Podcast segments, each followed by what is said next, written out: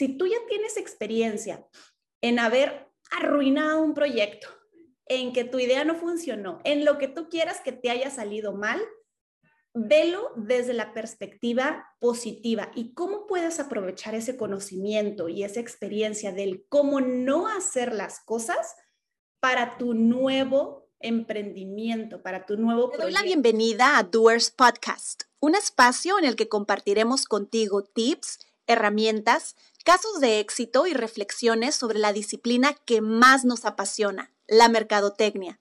Prepárate, porque te convertirás en un doer.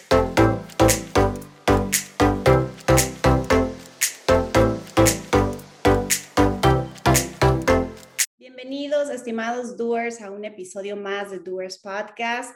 Estamos ya en el 57, si no me equivoco. Mi nombre es Patti Castillo, ya me conocen, he estado aquí durante el último año compartiendo con ustedes acerca de marketing, acerca de negocios, acerca de emprendimiento. Y hoy vamos a hablar precisamente de ello. El título de este podcast es eh, en pregunta, ¿tengo todo lo necesario para emprender? ¿Tengo lo necesario para poder arrancar un negocio? Eh, y, y yo creo, quiero dejarlo muy claro, lo que vamos a tocar el día de hoy, de los temas que vamos a hablar, de los bullets específicamente que quiero, que quiero compartirles, no significa que si no los cumples o que si te parecen muy pequeños, que no encajemos en el perfil. Simplemente es una reflexión, eh, son elementos que desde mi particular punto de vista, desde mi experiencia, desde lo que he visto en emprendedores de diversos... Eh, de diversas industrias, de diversos eh, niveles educativos, de diversas realidades, son yo los he visto como necesarios. Entonces, por eso me atrevo a enlistarlos, por eso me atrevo a compartirlos. Pero insisto, ni son los únicos, ni significa que si el día de hoy, al terminar este episodio, no los posees o se te hacen complejos, no quiere decir que por eso no tengas lo necesario para emprender, pero es un tipo de, como de examen de conciencia, un tipo de reflexión propia que podemos hacer analizando dónde estamos parados, cuál es nuestra situación actual y a lo mejor qué tanto tengo que crecer mis habilidades como emprendedor o si quiero, si quiero adentrarme en el mundo emprendedor, ¿ok? Acuérdense que pueden escuchar este episodio y todos los demás en Spotify, en Apple Podcast como Doers Podcast, ah, comercialón antes de comenzar, ¿no? Por supuesto. Eh, en todas las plataformas de podcast, en nuestras plataformas también sociales digitales como Facebook, como Instagram, como YouTube, ahí van a poder ver el video. Eh, y lo menciono siempre porque hay veces que nos encuentren en alguna plataforma y resulta que no sabían que, que a lo mejor, no sé, nos encontraste en Spotify y que no sabías que estaba el video y a lo mejor tú eres más de video, ¿no? Entonces ya te vas para YouTube o te vas para Instagram. Pero bueno, vamos arrancando, motores, vamos comenzando. Quiero hablarles de cinco puntos, ¿ok? Eh, cinco elementitos, cinco puntitos que desde mi perspectiva, insisto, creo que son necesarios, una, que los conozcamos y dos, que valoremos si los poseemos o bien si podemos desarrollarlos, porque estoy segurísima de que te van a ser de mucha utilidad para tu emprendimiento. Entonces, ¿Cuál es el primer factor o el primer elemento que debes de tener? Y ojo, hoy ni siquiera vamos a hablar del dinero, ¿ok? Porque ya hemos hablado en otras ocasiones de que sí, el tema económico a veces puede resultar muy relevante. ¿Por qué? Porque puede ser una magnífica idea, un, un magnífico proyecto, pero no llega a la inversión. Hoy ni siquiera vamos a hablar de eso, porque ya hemos dicho que no debe de ser un impedimento, ¿ok? Pero bueno, punto y aparte. El primer punto o el primer elemento que debemos de tener para poder emprender y van a decir, en serio Patricia, pero sí, eh, el tiempo, debes de tener tiempo. ¿Por qué? Emprender un negocio, arrancar un proyecto, hacer realidad una idea, valga la redundancia, va a requerir de tu tiempo.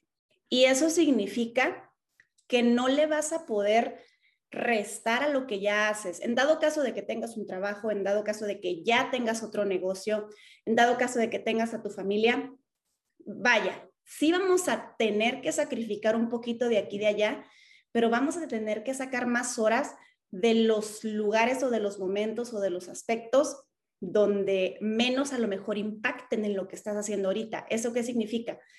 que a lo mejor vas a tener que dedicarle tus noches, ¿no? Un poquito, un poquito menos de horas de dormir para poder desarrollar el proyecto. A lo mejor vas a tener que desistir de alguna o de algunas actividades para podérselo dedicar acá. O a lo mejor simplemente vas a tener que ser más organizado u organizada.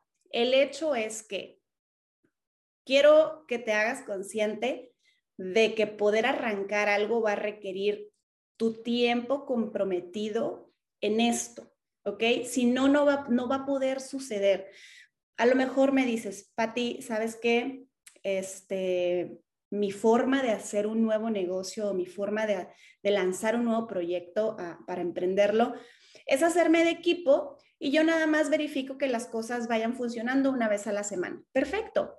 Aún así, en tu cabeza hay cierta cantidad, tal vez menor que en otra situación donde tú comienzas haciendo todo, pero ya debes de tener contemplado que si estamos diciendo que una vez a la semana vamos a tener una reunión ejecutiva para revisar los avances, pues ahí ya vamos dedicándole tiempo. Vámonos entonces con el número dos. Para emprender, obviamente, voy a necesitar tener una idea innovadora. Eh, y ojo, otra vez, hay que analizar muy bien las palabras y hay que darles un sentido amplio. Eh, ¿Por qué? Porque a veces decimos idea innovadora, no, pues va a estar muy canijo, ¿no? O sea, soy, soy malísimo para sacar cosas nuevas.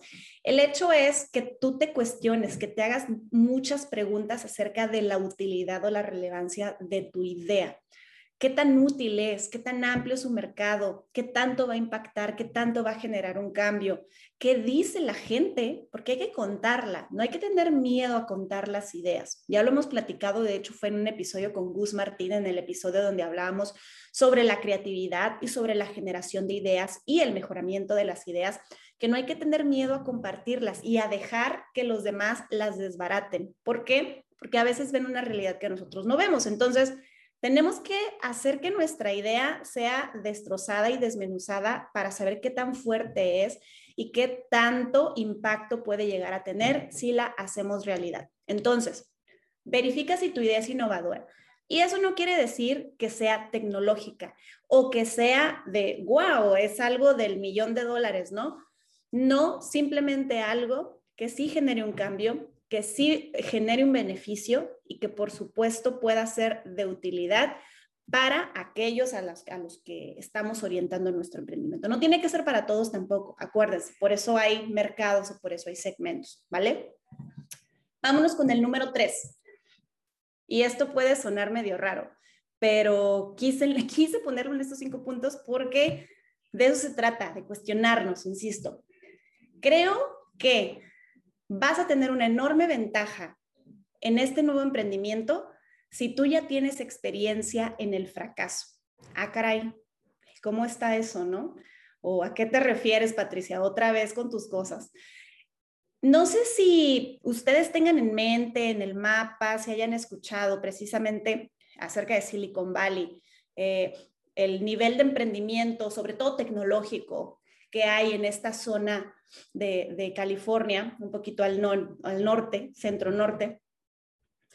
Es súper interesante porque precisamente la cultura del fracaso es muy aceptada. ¿Y qué significa eso? ¿Que están programados para fracasar? No que en su mente ya tienen instalada la idea de que si tu idea uno fracasó, no hay problema, te levantas y a la que sigue.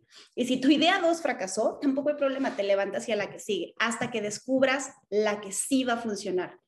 Lo más importante para ellos es fracasar rápido. De hecho, por ahí hay una frasecita, ¿no? De si vas a fracasar, tienes que fracasar lo más rápido posible. ¿Para qué? Para que no gastes tu tiempo, para que no gastes tu esfuerzo y para que no gastes el dinero, por supuesto. ¿Ok? Entonces, si tú ya tienes experiencia en haber arruinado un proyecto, en que tu idea no funcionó, en lo que tú quieras que te haya salido mal, velo desde la perspectiva positiva y cómo puedes aprovechar ese conocimiento y esa experiencia del cómo no hacer las cosas para tu nuevo emprendimiento, para tu nuevo proyecto.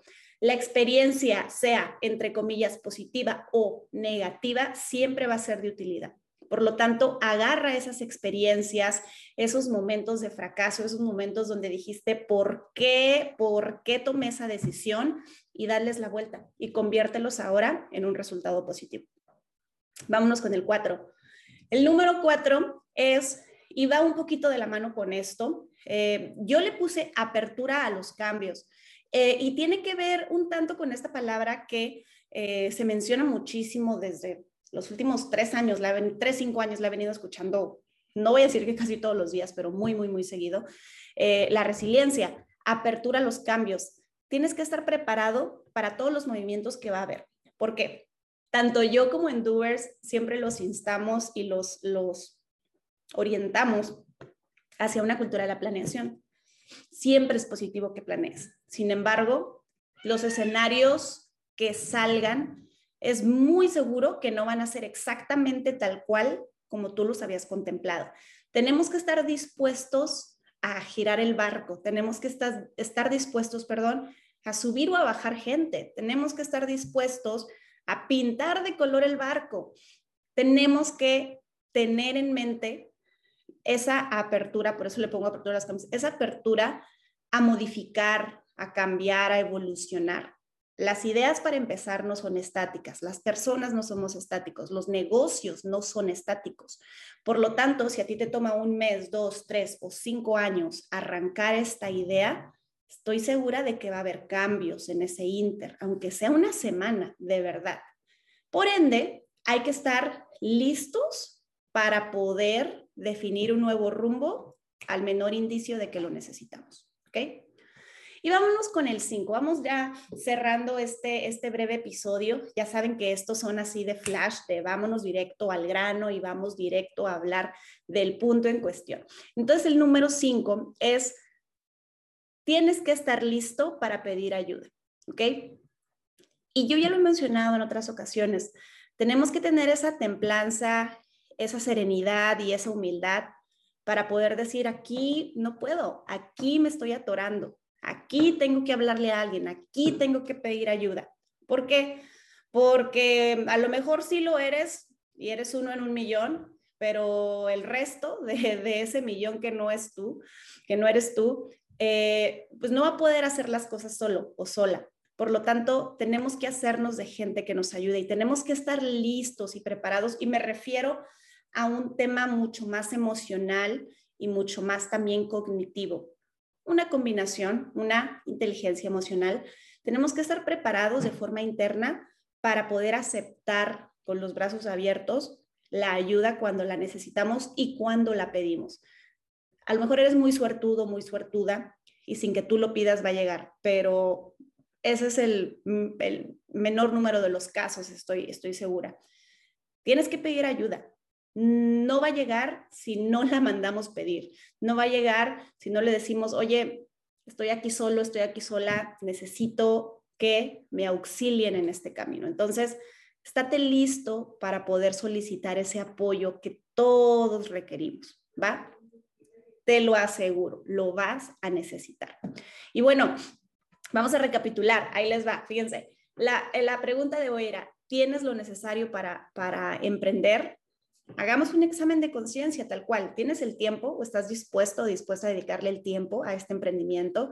¿Tu idea es innovadora? ¿Qué tanto la has desmenuzado? ¿Qué tanto te has cuestionado sobre su funcionalidad, sobre su utilidad? ¿Ya la destrozaron? ¿Ya le diste la vuelta? Hay que saber si realmente es una idea innovadora.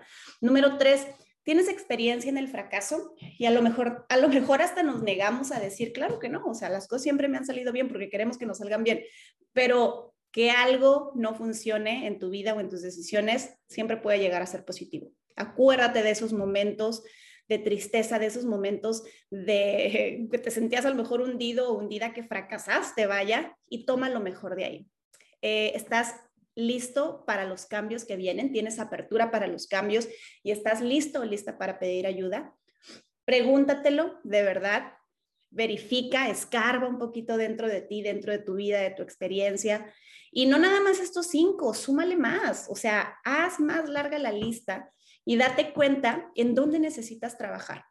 Al final del día, el hecho, y por eso comencé de esa manera, el hecho de que sí digas que tienes estas cualidades, que sí estás listo para el cambio, que sí puedes pedir ayuda, que vas a aprender de tus fracasos, que le vas a dedicar el tiempo, insisto, no es lo único pero podemos comenzar por ahí, ¿va?